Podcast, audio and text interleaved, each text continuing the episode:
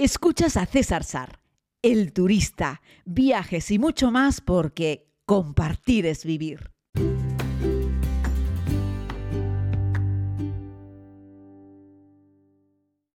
Saludos querida comunidad, bienvenidos a este tiempo de podcast. Es miércoles en la isla de Tenerife, amaneció un día despejado y bueno, parcialmente despejado y el Teide se muestra también un poco cubierto de nieve, no mucho, pero todavía queda algo de nieve en la, en la zona norte. Reconozco que a veces ando un poquito bloqueado con respecto a los temas que tratar cuando no estoy en el viaje puro y duro, que es más fácil porque les cuento lo que hago cada día.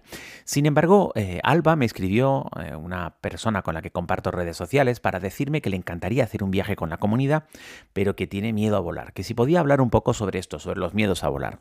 Bueno, decir que yo no soy un experto sobre el particular, eh, pero les puedo contar mi experiencia personal. Pero bueno, antes decirles que cuando te encuentres a una persona en un avión que tiene miedo a volar, eh, de nada sirve decirle o quitarle importancia o decirle, ah, pero muchacho, no pasa nada. Si esto es el medio más seguro, ¿no? Es el medio más seguro. No te preocupes, que, que no ocurre nada. Eso creo que no es ayuda para las personas que tienen miedo a volar, porque además el miedo es irracional. Hay algunas compañías que tienen programas para ayudar a las personas a superar el miedo a volar, que al final son programas que están dirigidos evidentemente por profesionales y estos profesionales son psicólogos. O puedes ir directamente a empresas de, comandadas fundamentalmente por psicólogos que tienen programas específicos eh, precisamente para tratar estos temas. De hecho, suelen ser cursos bastante breves, suelen ser cursos, eh, eh, terapias de tres, cuatro días, no, no más allá. Muchas veces lo plantean los fines de semana, que es cuando la gente puede. Entonces, a lo largo de tres fines de semana o de tres sábados, pues vas haciendo pues el tratamiento, la terapia que te llevan, ¿no? pues para tratar la, ansiedad, ¿no?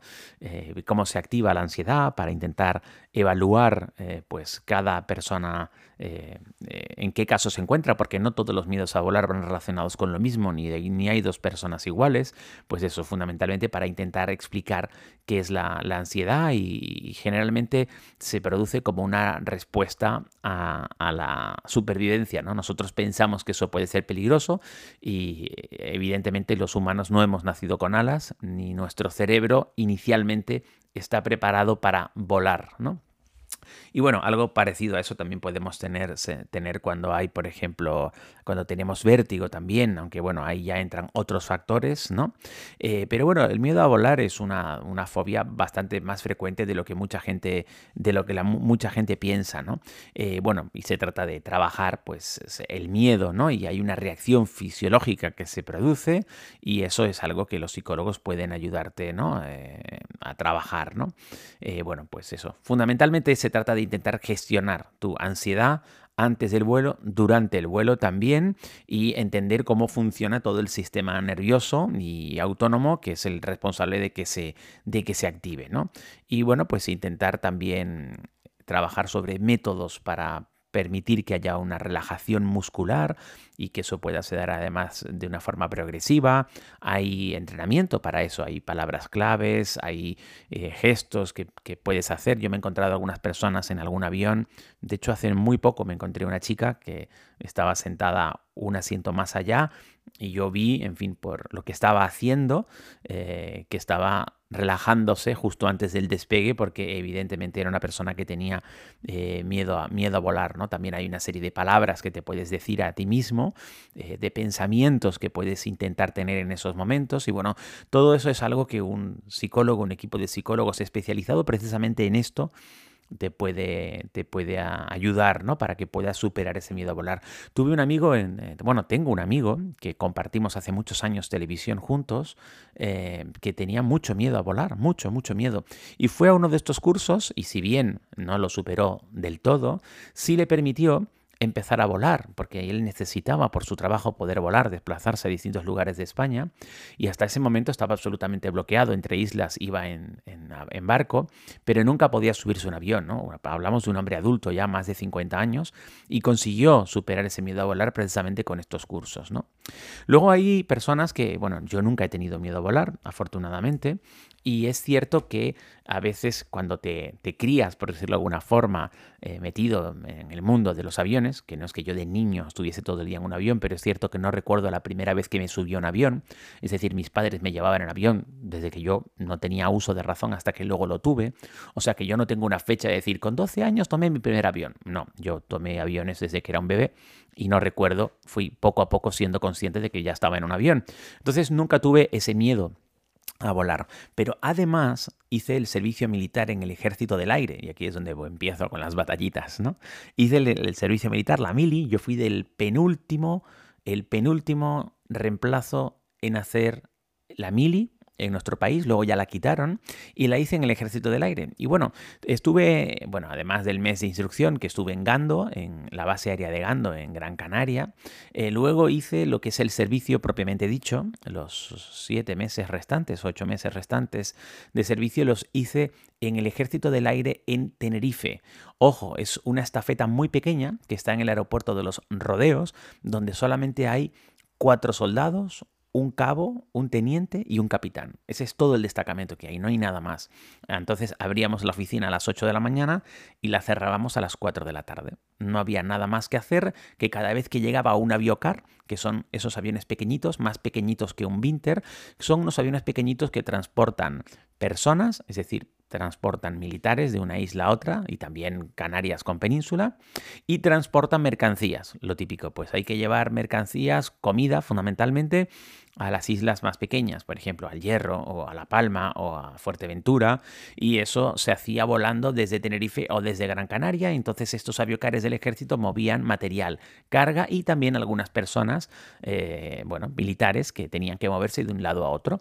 Lo único que teníamos que hacer allí era dar servicio a esos aviones pequeñitos eh, y en mi caso escribir en una máquina de escribir con una hoja de calco, Zorro 15 ha llegado a las 10 y 15. Zorro 15 sale a las 12.20, ¿no? Ha llegado procedente de, yo qué sé, La Palma y va rumbo a Gran Canaria, ¿no? Eh, era un trabajo fundamentalmente administrativo. entraban tres o cuatro aviones al día, no más, y entraban fundamentalmente por la mañana, por la tarde no. Así es que, bueno, era un trabajo que era una tontería. Pero eso te permite estar en contacto con los pilotos, con los eh, copilotos y con los mecánicos de los aviones que pasaban por allí, evidentemente. Y tenía un capitán muy chulo, muy amable, muy encantador, que sabía que a mí me encantaba viajar. Yo con 19 años ya era un apasionado de los viajes y quería viajar y entonces me daba permiso para volar con los aviocares. No sé, pero le caí en gracia a los pilotos, a los capitanes, tenientes y alférez, que eran los que volaban esos aviocares.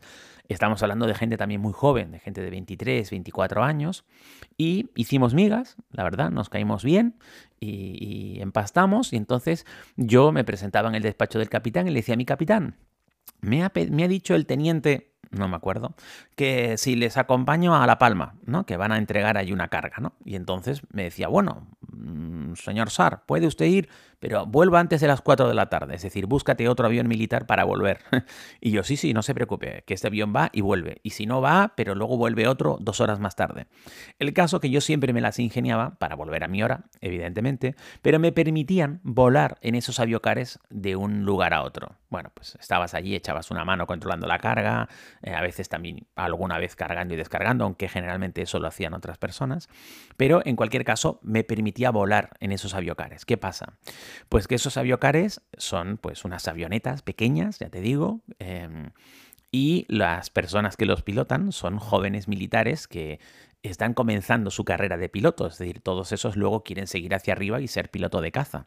Entonces, claro, te das cuenta que esos aviones son aviones a hélice, que son, se mueven más porque son más pequeños que un avión a reacción, pero que son aviones indestructibles. Es decir, son unos aviones que aunque haga mucho viento, aunque haya turbulencias, etcétera, tal. Y luego ellos no pilotan esos, esos aviones como si se pilotase un avión comercial. Es decir, no se trata de que la gente vaya detrás confortable. Generalmente llevan carga y les da igual hacer casi que una entrada en picado a la pista, les da igual hacer un giro brusco, de hecho les encanta hacer giros bruscos, les encanta inclinar el morro del avión, en fin, les encanta tomar altura nada más despegar, en fin, les encanta hacer todas esas cosas que un piloto comercial no puede hacer porque no puede permitirse el lujo de que los pasajeros detrás vayan pegando gritos, ¿no? Porque el vuelo es incómodo. En este caso, ellos lo que quieren es que el vuelo eficiente, llegar de un sitio a otro de la forma más rápida posible. Y si tienen que hacer una aproximación aproximación. Pegando dos giros, pues pegan dos giros para hacer la aproximación y colocan el avión listo para, para aterrizar y para entrar en pista. Entonces, ¿qué pasa? Volando con ellos, que no hay asientos, vas sentado como en una red, esos aviones va un piloto, un copiloto y un mecánico. De hecho, el mecánico generalmente vuela de pie, ni siquiera se sienta, va metido en medio entre el piloto y el copiloto. Eh, alguna vez, bueno, una vez que ya has tomado vuelo, a mí me dejaban también ponerme de pie y ver cómo pilotaban. Y estaba allí detrás del piloto y de los pilotos y sientes las turbulencias, sientes cómo el avión bota.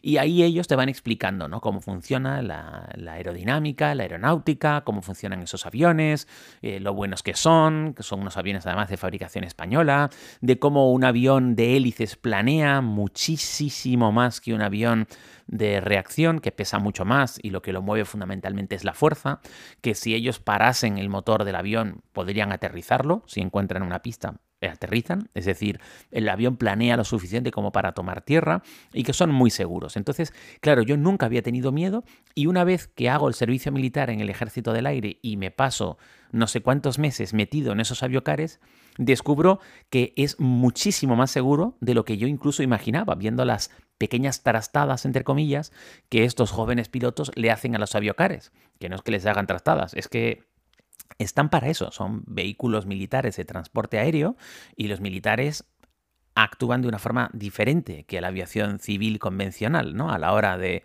de mover un avión, ¿no? Y a la hora de hacer un giro en el avión, ¿no?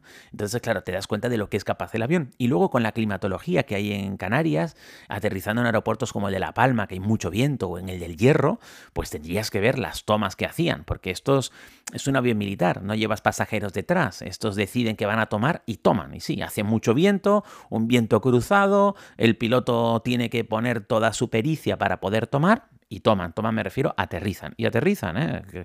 Créeme que alguna vez con un viento cruzado y el avión prácticamente completamente torcido hacia un lado, el, teniente a los mandos del aviocar del ejército del aire tomaba porque tenía que entregar una carga en la palma y tomaba, o sea, y nunca hubo problemas, ningún accidente. Eso te demuestra la capacidad y la cantidad de maniobra que tiene por delante un piloto, que también lo tiene un piloto civil, ¿eh? por supuesto. De hecho, si tú pones en Google algunos aeropuertos y pones viento crucero aterrizajes, vas a ver aterrizajes brutales de aviones eh, comerciales con 200 pasajeros delante que tú dices, pero si el avión sobrevoló la pista completamente torcido y de repente enderezó y aterrizó, ¿no?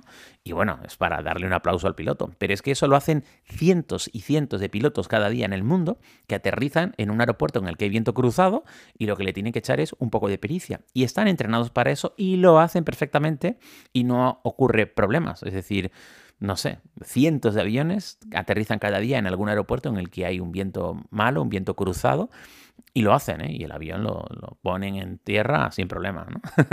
Así es que bueno, es muy seguro. Y entonces, claro, cuando tú vives muchos vuelos de esas características, le pierdes cualquier tipo de atisbo de vuelo. Entonces, claro, cuando yo ahora voy en un vuelo comercial, en un avión normal, y de repente hay una turbulencia y hace un pequeño bache y me veo a la gente un poco preocupada, me viene a la mente las turbulencias que yo viví cuando iba en los aviocares del Ejército del Aire, que son eso multiplicado por 10. ¿no?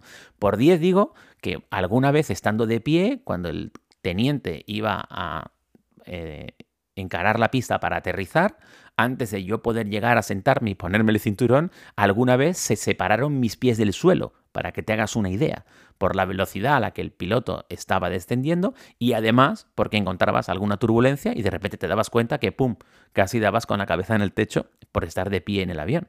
Claro, eso luego además te, te explica lo importante que es ir atado en un avión importantísimo y sobre todo ir atado ya no solo en vuelo, que por supuesto que una, una turbulencia hace que te des con la cabeza en el techo, pero con mucha facilidad. ¿eh?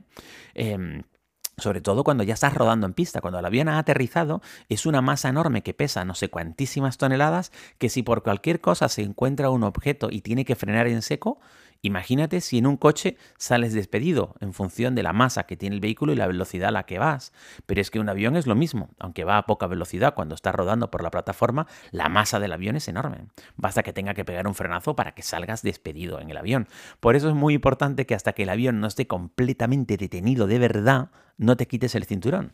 Que hay gente que es una prisa, y yo no sé por qué tiene tanta prisa, porque hasta que el avión no pare los motores, no se abre la puerta y a partir de ahí no puede salir. Así es que permanece de verdad sentado y con el cinturón abrochado. Por tu seguridad y porque la persona que va adelante puede encontrar que tú eres un objeto contundente que ha salido despedido contra esa otra persona que no tiene la culpa de que tú te hayas quitado el cinturón antes de detener por completo el avión. Bueno, eso, que no sirve de nada que te diga si tienes miedo a volar que no tengas miedo, que seguro, que seguro es, lo mejor si tienes miedo a volar es que acudas a un profesional y de verdad que funcionan y merece la pena. Muchas gracias querida comunidad, para mí volar es un auténtico placer. Gracias por seguir este podcast un día más. Mañana regreso.